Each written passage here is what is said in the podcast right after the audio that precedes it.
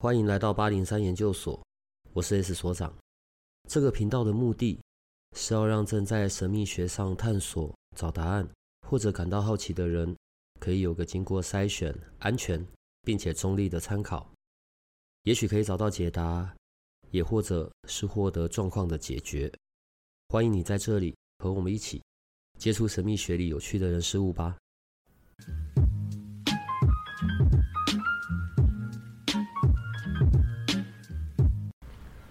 今天这一集，所长又请假了，因为他今天刚好处理了一个关于他自己的大事，然后他就开始头痛、屁股痒，所以他就跑到一边休息去了。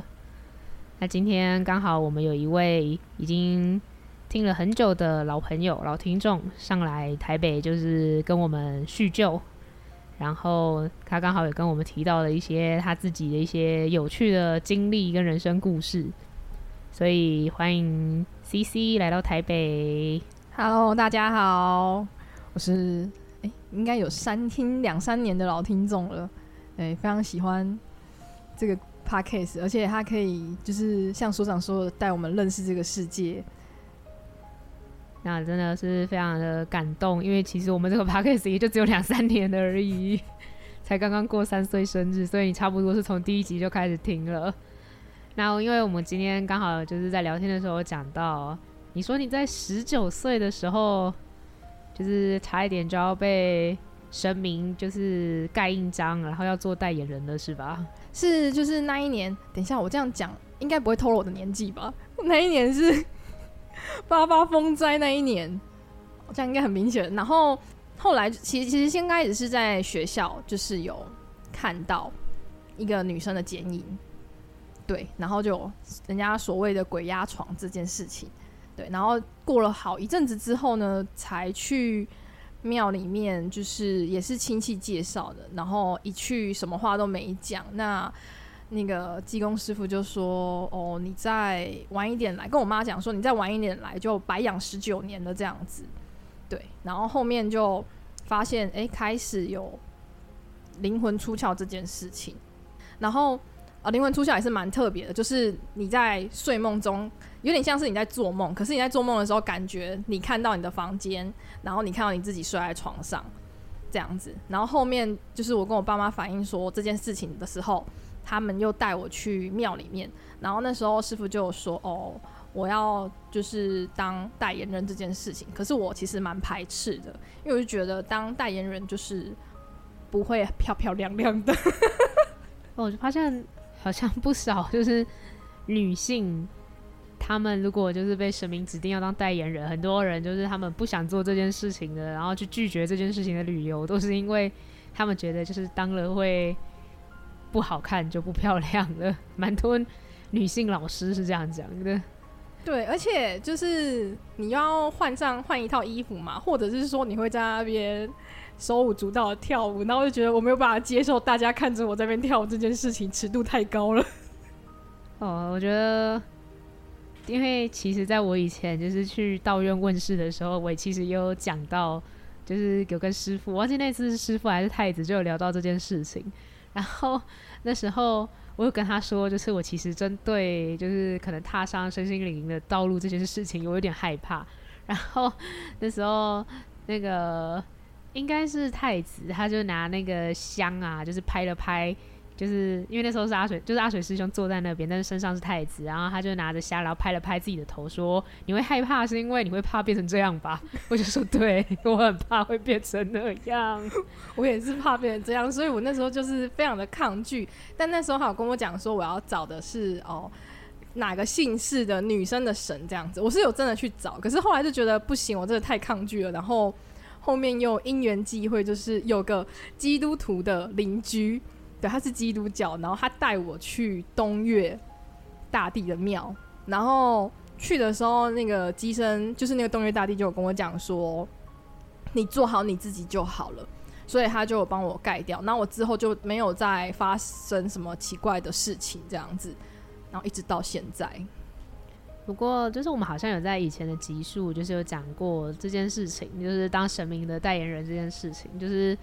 你可以延后。但是你没有办法，就是完全的阻断它啦。就是说，哦，我现在把你盖掉，所以你就可能你只能活到八十岁，所以你生下来将来剩下来所有的时间，你就再也不会遇到就是类似的事情。确实，因为后面在这几年的时候，开始又有一些迹象出来，然后也有有一次是去补运的时候，那补运是去我朋友他们家的庙宫庙，就是他们自己开的宫庙。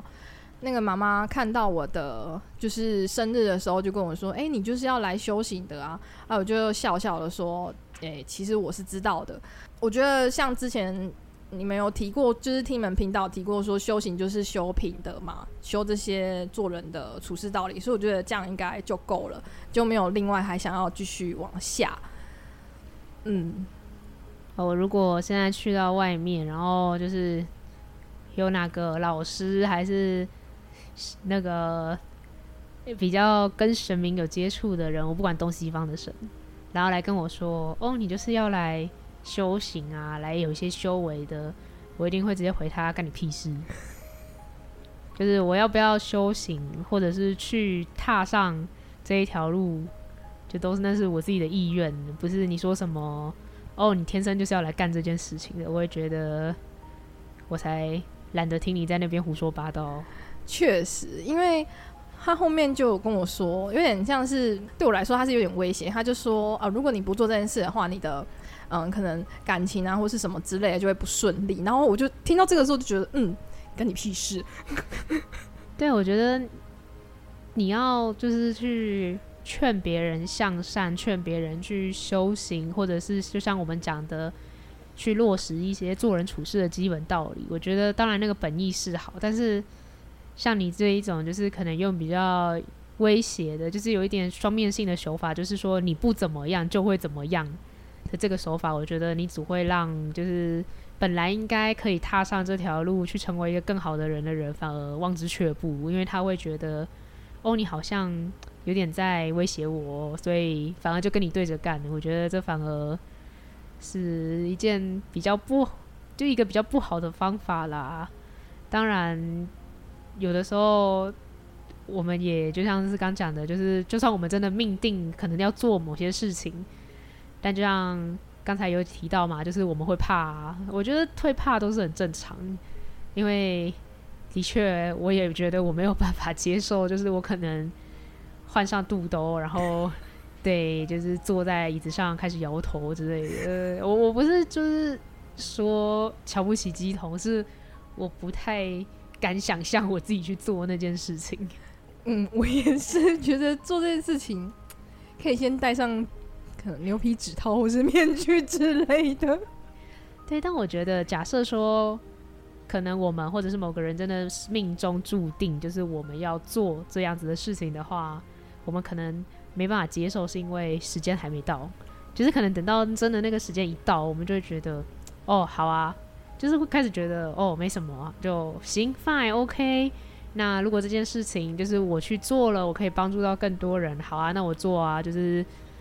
可能会做出一些平常我们不会做的动作来，也觉得哦，没什么差，没关系。对，我觉得可能搞不好时间到了，就是 CC 就会去做这件事。我希望时间到了之后，我还是可以像个正常人，就是面对大众。我觉得应该是可以啦。就是如果因为如果说我真的会这样子的话，应该早在那个时候就已经做这件事情。可是他让我延到现在，有可能是。我可以再走一条新的路出来。我在想啦，就是有点像是你知道那个打游戏，然后我硬要走一个奇怪的任务支线这样子。我觉得其实都没有完全，就是这件事情是没有问题的，因为就算可能你真的原本命中注定要去做神明的代言人，但是你现在有在接触一些其他身心灵的东西，搞不好。就是你走了一条不一样的路，但是我觉得你们的目就是这两条路的目的地应该是一样的哦，没错，就是相亲跟交往的结果都是结婚一样，这倒是不一定哦。那因为刚才就是你有提到关于一些鬼压床之类的，就是比较难用科学去解释的现象。那当然，现在鬼压床有很多就是比较科学的讲法啦，但是我自己本身是没有遇过鬼压床，但是反正农历七月快到了，那我可以来分享一些我自己的一些小小经验。不是鬼压床那么可怕，但是也是我到现在都没有办法就是用科学解释的，就是因为之前我有就是抑郁症时期，那那一段时间，基本上那一段时间我就休学了，因为我完全没有办法去学校，完全没有办法就是看书、念书、读书，然后那时候我几乎每天晚上都失眠，但是我有吃安眠药，但是我还是会失眠，然后反正那时候就是每一天都过得蛮。不高兴的，嗯，然后那个时候我家还有两只猫，然后其中一只它现在已经就是到天堂去了，但是对，然后但是那时候因为猫其实是夜行性的动物，然后、嗯、但是它们的时间其实就是因为我们家那两只算是从小就养起来的，所以它的这个生理时钟其实跟人类蛮接近，就是我们睡觉，它们也睡觉，嗯。那基本上我们醒来的时候，它们就会跟着醒。就算我们只不过是中间去，就是可能半夜起来去尿个尿回来而已，它们也会醒。那因为我晚上睡不着嘛，所以它们也就跟着我一起醒着。然后我就躺在床上，然后反正就是你知道无法控制自己，然后悲从中来，然后反正就是非常就是在现在一个非常低落，然后自我责怪情绪的时候，我就听到，因为我们家在顶楼，然后。外面其实就是一个小空间，然后就放水塔了。然后我就听到从刚好那个空间旁边，就是我们的浴室的窗户是面对那个空间的，所以假设说可能那个空间就是有时候有一些野生的猫猫来啊，然后有一些鸟啊之类的东西经过，然后落地之类的声音都会听得很清楚，就是从浴室的窗户听得一清二楚。然后我就。不知道为什么，我就那时候已经是半夜，我不知道半夜几点，反正就是那一种凌晨两三点、三四点那种，应应该不应该要有活人醒着的时间。然后、嗯、那时候我就听到一个很特别的声音，就是从那个窗户外面传出来，然后就是那一种铃铛的声音，就是铃铛响的声音，但是它听起来，但是那个铃铛响的位置，它不是那种在地上滚动的那种感觉，它是真的有人就是。晃那一颗铃铛的那种声音，然后而且那个铃，而且是非常有规律的，就是响一声，然后过个几秒再响一声，然后位置都在同一个地方。但是因为那个时间就是很晚，然后我们外面是没有灯的，所以我其实从浴室窗户看出去就是一片黑。嗯，然后那时候就是，然后而且我确定那个不是我的幻觉，因为我那段时间有很严重的幻觉跟幻听。但是我们家的两只猫绝对都有听见，因为它们就是。睁大眼睛，然后竖起耳朵，就看向浴室的方向。我有特别跑去浴室看，但是我我其实看不到什么东西，因为我讲外面就是一片黑。然后他就想了，就是他，我其实不确定他想了多久，没有想很久，但是可能大概十几秒到半分钟，就差不多这么久而已。嗯，然后因为我看不出个所以然，所以我就回到房间去了。但是很奇怪的事情是，就是在那一阵铃声，就是那一段铃铛声之后。我就不知道为什么，我突然间就安稳下来了，然后我就睡着了。哦，至少是安稳下来睡着了。对，我不知道。但是很有趣的事情是，那一段时间因为那个病的关系，所以我其实很容易疑神疑鬼，就在实际上什么事都没发生，然后就是会时常感到恐惧，就是那是征兆之一啊。然后。我反而对那个，就我反而对那一种，就是突然之间不应该在这个时间点出生出现的这种声音，反而是没有任何的惧怕，或者是任何的怀疑。对，我当然很好奇，那是哪儿来的？那又是为什么会在那个时间？但是我却没有就是负面的感受，我反而是听了之后可以冷静下来。那那这个声音。我截至就是截截至到我活到今天为止，我只听过那一次。哦，对，我一直我其实后来在回顾这一段时这一我得病的这一段时间里面的一些事情的时候，我的确有在想，我应该是有受到，就不管是神明也好，或者是怎样的高等力量也好，我觉得我是有受到他们眷顾的。嗯，有被照顾到。对，因为。的确，我在那段时间有经历蛮多，就是我到现在还是没有办法，就是好好解释的事情。了解。你刚刚说那个鬼压床，我可以分享，我有体验过三种不同的鬼压床。哦、鬼压床还分那么多种？对，有有的是真的是是身体上很累，那有的是它的空间氛围就会让你不舒服，然后有的是它真的就是个灵体这样子。那第一次体验到就是那个女生，但我觉得那个女生，我自己直觉会是她想跟我求助，她想请我帮忙，因为其实。在那一个暑假的时候，我在学校打工嘛，然后我跟我朋友通电话的时候，就有听到电话里面传来的声音是“哥哥救我”，很明显的。可是我跟我通电话的是女生，是我朋友，然后我还问我问我朋友说：“哎，你有没有听到什么声音？”他说没有啊。然后我还想说是不是那个信号接错了？对，因为我就是不太想要，就是把这个事情想到那个。地方去，然后直到就是后面就发现每天都被压。那刚开始是因为我习惯关灯睡觉，然后我开着灯的时候就比较还好。可是开灯几天之后他又来了，他可能就是免疫那个开灯的时候了吧。然后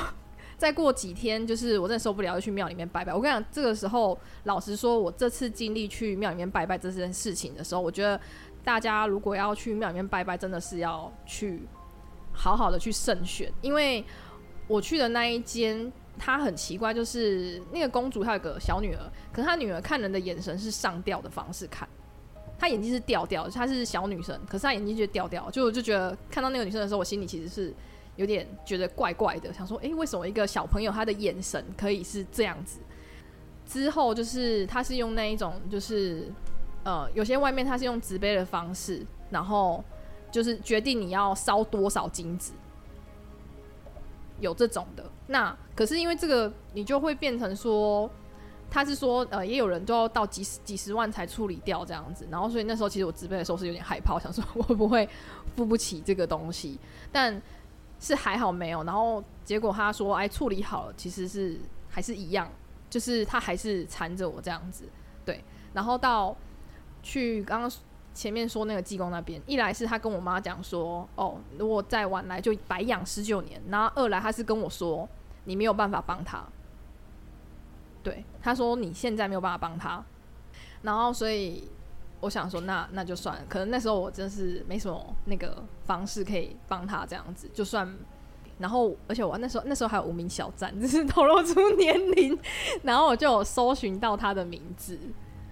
对，我还有搜到他的名字。好，然后讲回来就是鬼压床，就是如果说是灵体的话，其实会生理反应会有一种就是恐惧害怕的感觉。那你会发现他慢慢不能动，你就必须要意识非常清醒，你才不会被他干扰。那第二个就是，如果说是像我之前出差需要去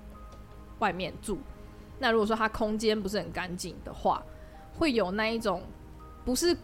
恐惧的。鬼压床是他没有那个恐惧的感觉，可是你身体会变得很沉重。然后第三种是就是啊、呃，之前工作太劳累，然后我去给人家按摩桑吉嘞，然后回来睡死之后，可是我脑袋可能已经清醒了，但是身体还没醒。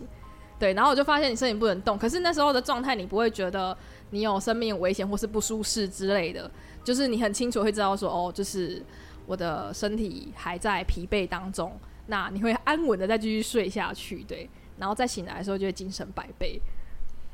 我觉得，就是这些好兄弟、好朋友们，如果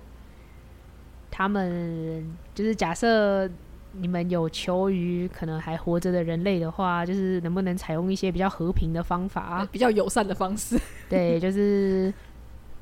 假设我们很累的话，我们也找不到或想不到方法，就是去帮助你这样子。对，那当然这些都只是开玩笑啦。然后，如果因为其实现在关于鬼压床已经有一些就是比较科学的说法啦，就是你的脑袋醒了，但你的身体还没跟上啊，这样子。嗯、对对，所以我觉得有的时候大家遇到也不需要就是真的去太恐惧这件事情，因为有的时候其实原本这件事情没什么，反而是我们的恐惧去导致它真的变成了什么。嗯，没错，就是你会去自己去招了这些东西来。放宽心，因为就像我刚才有讲到，就是我抑郁症期间嘛，然后那一段时间，就是我爸爸他也有带我，就是去求神问佛，然后他有一次带我去一位就是听说很有名的济公师傅的地心那边，然后济公师傅就是给了他一些日期，然后跟我说，就是我那几天会有血光之灾，就是劝我不要出门。然后这件事情我真的记得一清二楚，就清楚到好像发生在昨天，因为那个时候我跟妈妈一起住，然后我爸就打给我妈，跟她说：“哎、就是神明说这几天就是你女儿可能会有生命危险，我不要出门。”然后我妈就说：“好。”然后结果下一秒，他就在那几天的时间带着我去了九族文化村玩。还有这件事情，我真的是记得一清二楚。那当然，我是很感激他，就是。因为那其实那几天是平日，当然我是很感激他，就是为了我，就是跟公司请假，然后带着我去南部玩。但是我真的是，就是我这印象太深刻了，因为说火会就是血光之灾，生命危险，然后结果转头就是带着我就去了，就去好好的玩了一下。还是因为是去体验那些游乐设施，有感觉到生命危险。但我觉得，因为好像那时候有说，其实是在。限定北部的样子，所以搞不好去了南部就没有这个问题。也是，而且说实在话，那时候我去，反正就是我们去到饭店，然后接下来我们倒头就睡了，然后真正第二天才开始玩啊。然后反正第一天我们就是在那边充电。对，我，我那我真的是，那大概算是我，因为吃就是那种身心疾病的药，其实很容易就会。记忆不清啊，就是记忆会可能可能那一那段时间记忆会变得很暧昧，因为其实那些药是会强，有一些药物它会强制就是放空清空你的脑袋，然后你就比较不会去可能幻听幻觉，或者是有一些突如其来的恐惧之类的。所以其实针对那一段时间，我有一些记忆是真的很模糊，但是那件事情我真的是记得太太太清楚，因为反，反差太大，对。当然，我不是在跟大家说，就是假设你真的被告知你可能会有血光之灾，你就跑出去玩之类的。但是有的时候，我觉得这些恐惧，不管是别人给对我们的，或者是我们加给自己的，有的时候反而才是真的造成一个不好的事件发生的主因。有有点像是心想事成的概念，对，就是 反过来的心想事成，就是。小姚老师常讲的，就是你想什么会来什么，只只是要看你想的是好是坏，就是白熊效应嘛，叫你不要想白熊，你就会偏偏就是想白熊这样子。对啊，我觉得有的时候我们要去意识到这一点，就是我们当然都知道，就是不要想坏的事情，可是有的。其实有时候我们会无法控制，就像刚讲的啊，我叫你不要想什么，我们的脑袋就偏偏会跑出什么。所以假设说我们一直很拼命的，就是跟自己说哦，不要去想，就是我可能出门会发生车祸，但是你的脑袋里面一定狂冒车祸两个字。嗯，对哦，对了，因为今天是礼拜三，所以所长有特别交代，就是不要聊得太开心了，要讲一下急事方。好，所以我们先来。介绍一下，就是从八月十七礼拜四一直到八月二十三下礼拜三的集市方。那因为小帮手最近身体有点不太好，就是喉咙有点痒，所以声音可能听起来会比较低沉，所以就请大家多多包涵。低沉比较性感啊，我觉得所长应该是不会赞同，因为他会坚持会他会坚持自己是八零三最性感的人，但八零三也才两个人。那首先是八月十七礼拜四，那这一天的吉事方是未时生门在对，申时开门在坎，酉时修门在对，然后再来是八月十八礼拜五，这一天是申时生门在对，酉时生门在离，再来是八月十九礼拜六，这一天是午时生门在离。午时休门在训，申时生门在对，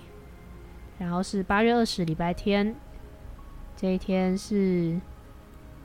几时开门在坎，然后再来是八月二十一礼拜一，这一天没有吉事方，再来是八月二十二礼拜二，这一天是虚时生门在对，最后是八月二十三礼拜三，那八月二十三同时也是。处暑处暑。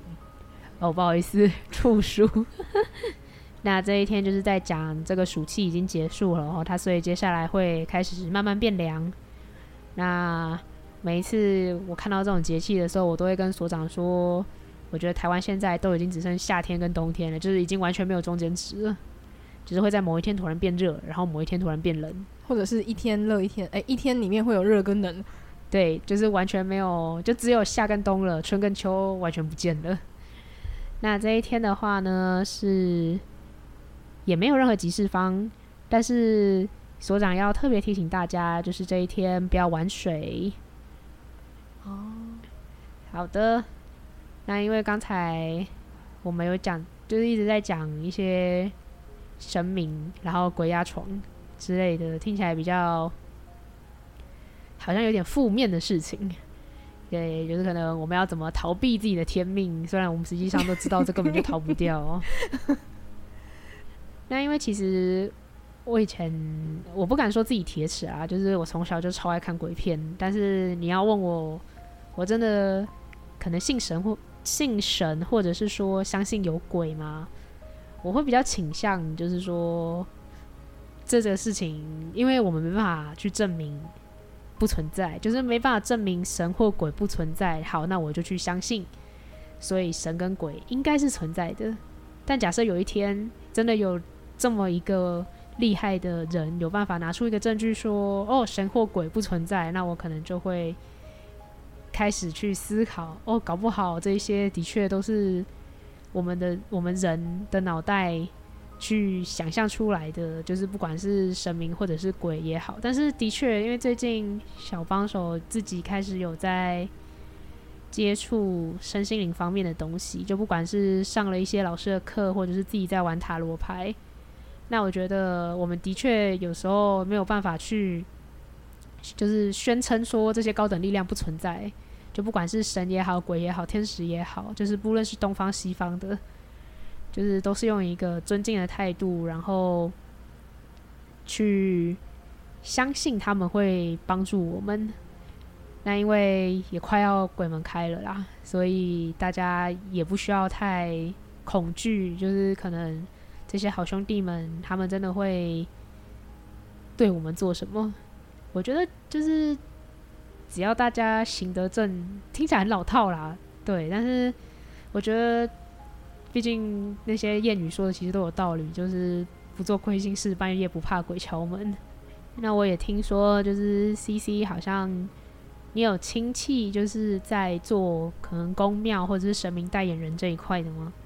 对，就是我舅妈算是我舅妈的哥哥吧。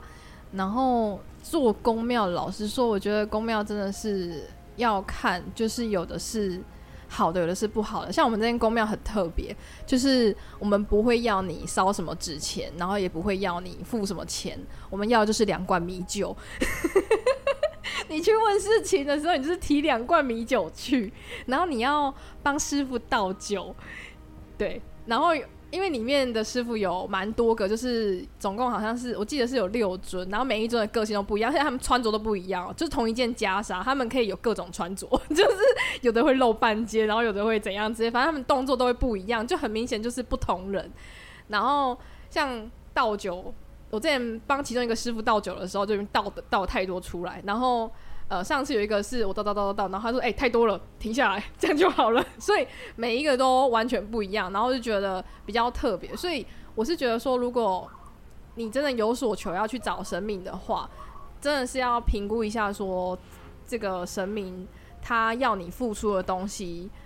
你能不能接受或是承受这样子？因为有些他会要你很多钱嘛，可是那有一些是。他真的就不需要，就像我们家找到这个是，就是我舅妈这个亲戚，他是就是米酒就好。那他们如果像有的神明，他会跟你说他要盖庙，那这些都是属于自己乐捐的状态，你你甘愿去做这件事情，而不是他要你一定要去做这件事情。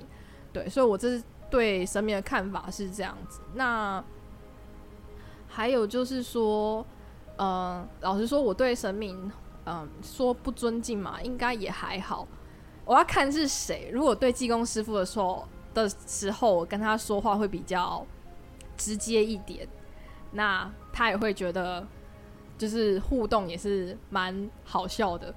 然后像他之前有跟我说叫我指定去找哪个神明这样子，然后我就跟他开玩笑说：“我说啊，可是我个性比较疯疯癫癫的，感觉跟你比较合呢。” 然后他就说：“没有，我不，我不适合，你不适合我这样子。”嗯，然后前阵子就是有去朋友的那个公庙的时候，他哦，前面我提到说他有跟我说你要休息，那他其实有跟我讲说我要去哪一间庙找哪一个主神。然后其实那时候我有点偷懒的心态，因为他跟我讲的是全台湾只有在龟山找的那一个神，就是他没有分灵出来。然后我想说，天哪，他离我超远，因为我从高雄，然后他在宜兰，而且我还要坐船过去。而且听说你坐船过去还要看当天的天气，如果天气不好，你的船也出不去。那如果去到那边天气不好，你也没办法登岛，所以就是一个。就是你可能去了会白跑一趟的那个概念，然后那时候他就跟我说，你是要找这尊神，然后我想说啊，那可不可以就是附近看有没有长得很像？诶、没有长得很像，就是一样是这个观音的，在附近不知道有没有。然后那个宫庙其实他我朋友的妈妈是蛮热心的，她也不算热心，其实她要跟我收钱，就是车马费这样子，载我去的车马费。然后他就有问佛母，那佛母是说：“哦，不行，我一定要去到那边。”然后我想说：“啊、哦，天哪，这也太远了吧？”对，到现在我都还没有去。那听起来就是 CC 好像就是从小就接触了不少，就是各路神明。然后另外你在九月就是也即将成婚了，那你觉得就是在你的这一些就是可能跟宗教比较紧密的成长过程中，就是这些神明，或者是你所接触到的这一些信仰的部分，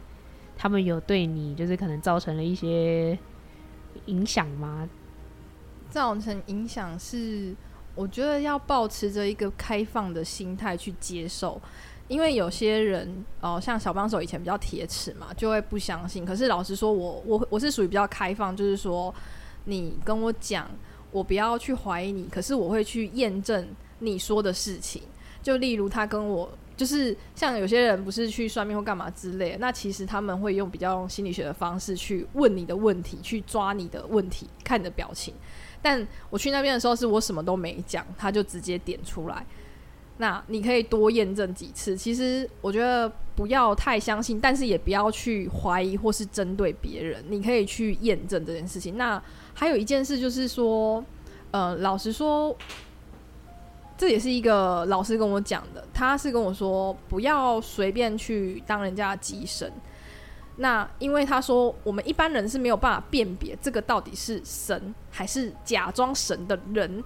就是他是灵体的部分，然后他想要修行，所以他假装他是什么来去找你。因为我们一般人没办法辨识，所以。他是跟我说，尽量就是能不要当机身就不要当机身，除非说真的是我们像呃前面一集是阿 B 老师跟善飞回家嘛，那如果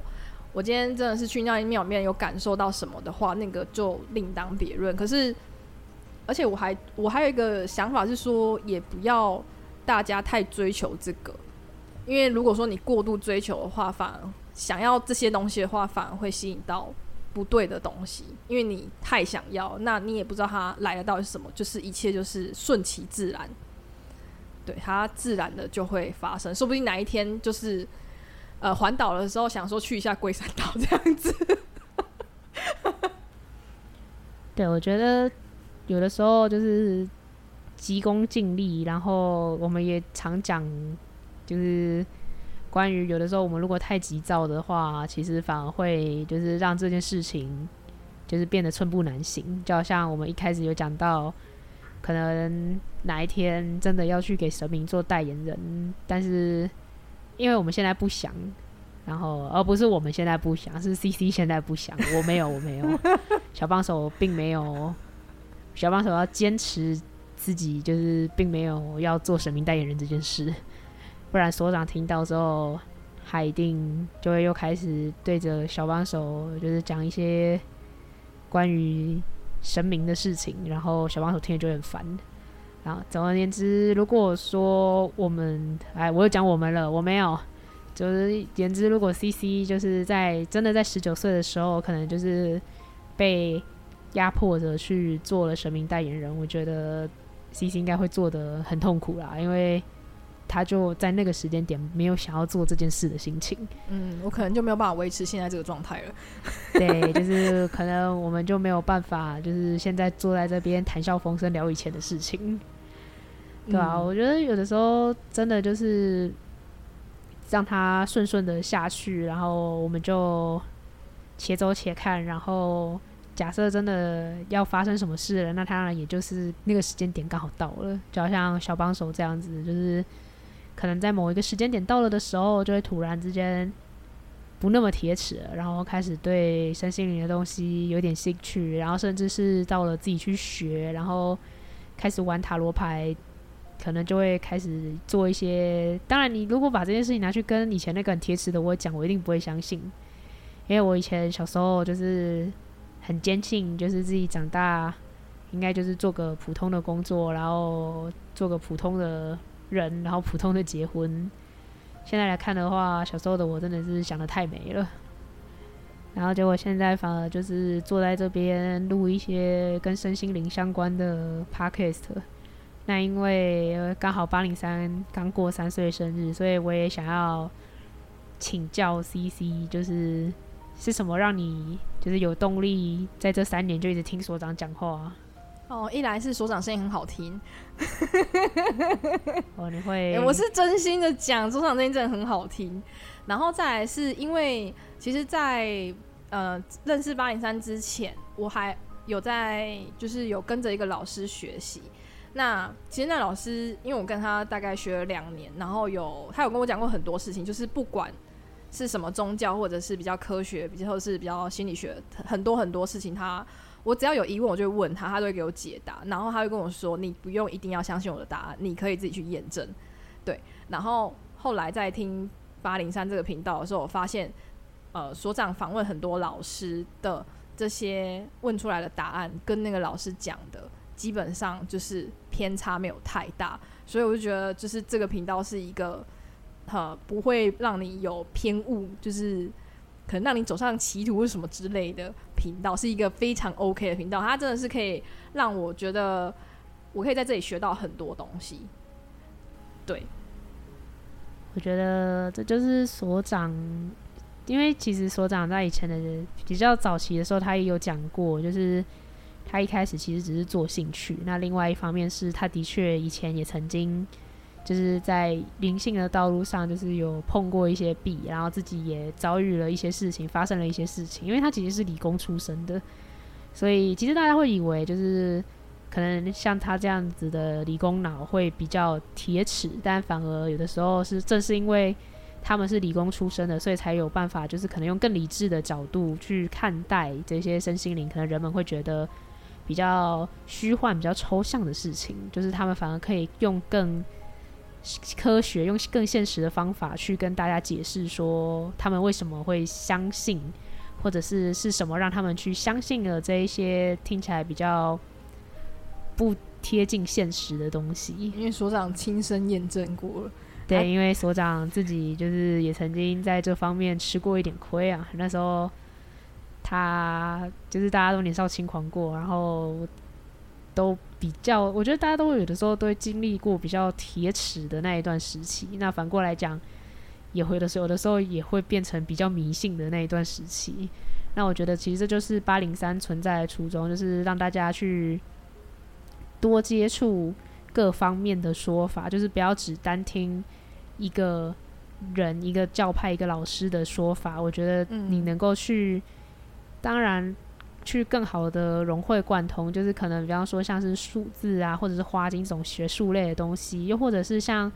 灵魂事务所阿比老师，有的时候他们会讲一些比较可能跟灵魂、催眠、前世这一类有关的，你比较难去，就是你可能没经历过，就比较难去想象或者是体会到的东西。但是正是因为八零三。也是因为所长就是有办法去把这些东西，就是可能让这些老师们用声音去表达出来，所以大家才能够有一个更好的去理解，就是可能说他们正好遇到了一些相关的事情，或者是他们刚好在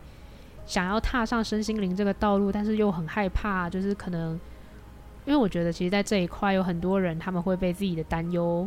给怎么讲呢？半手半脚呢？因为我其实小帮手其实很能理解啊，就是其实身心灵这一块的东西，很少有人能跟你说你该往哪走，你该怎么做才是正确的。嗯。因为像我自己的话，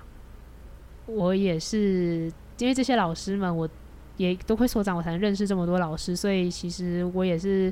试过了很多，我才发现哦，原来动物类的塔罗牌是我觉得。最适合我的工具，但是不见得我喜欢的工具或我适合的工具，在每一个就是刚开始自己身心灵道路的人，他们都适用。嗯，也不见得就是我喜欢的东西，我想要去帮助的人，他们也都喜欢。对对，所以我觉得八零三如果有办法，也可以就是在这方面就是陪伴到你们，或者是帮助到大家，我觉得那真的就是我跟所长最高兴的事情。会你们有帮助到大家，我觉得很多，我会把你们的频道就是推荐给非常多朋友听，我真的太感激了。对，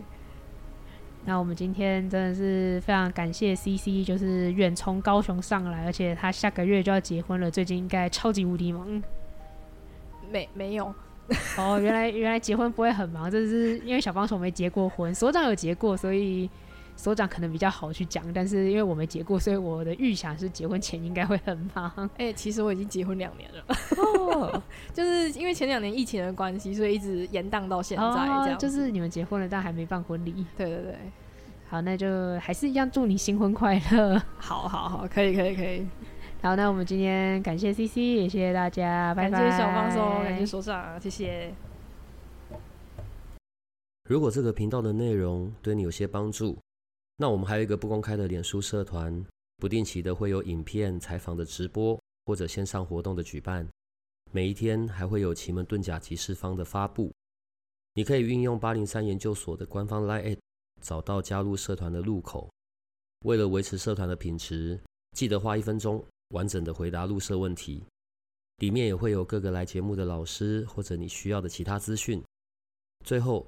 提醒你可以按下订阅与五星好评。这样你就不会错过每一集的最新内容喽。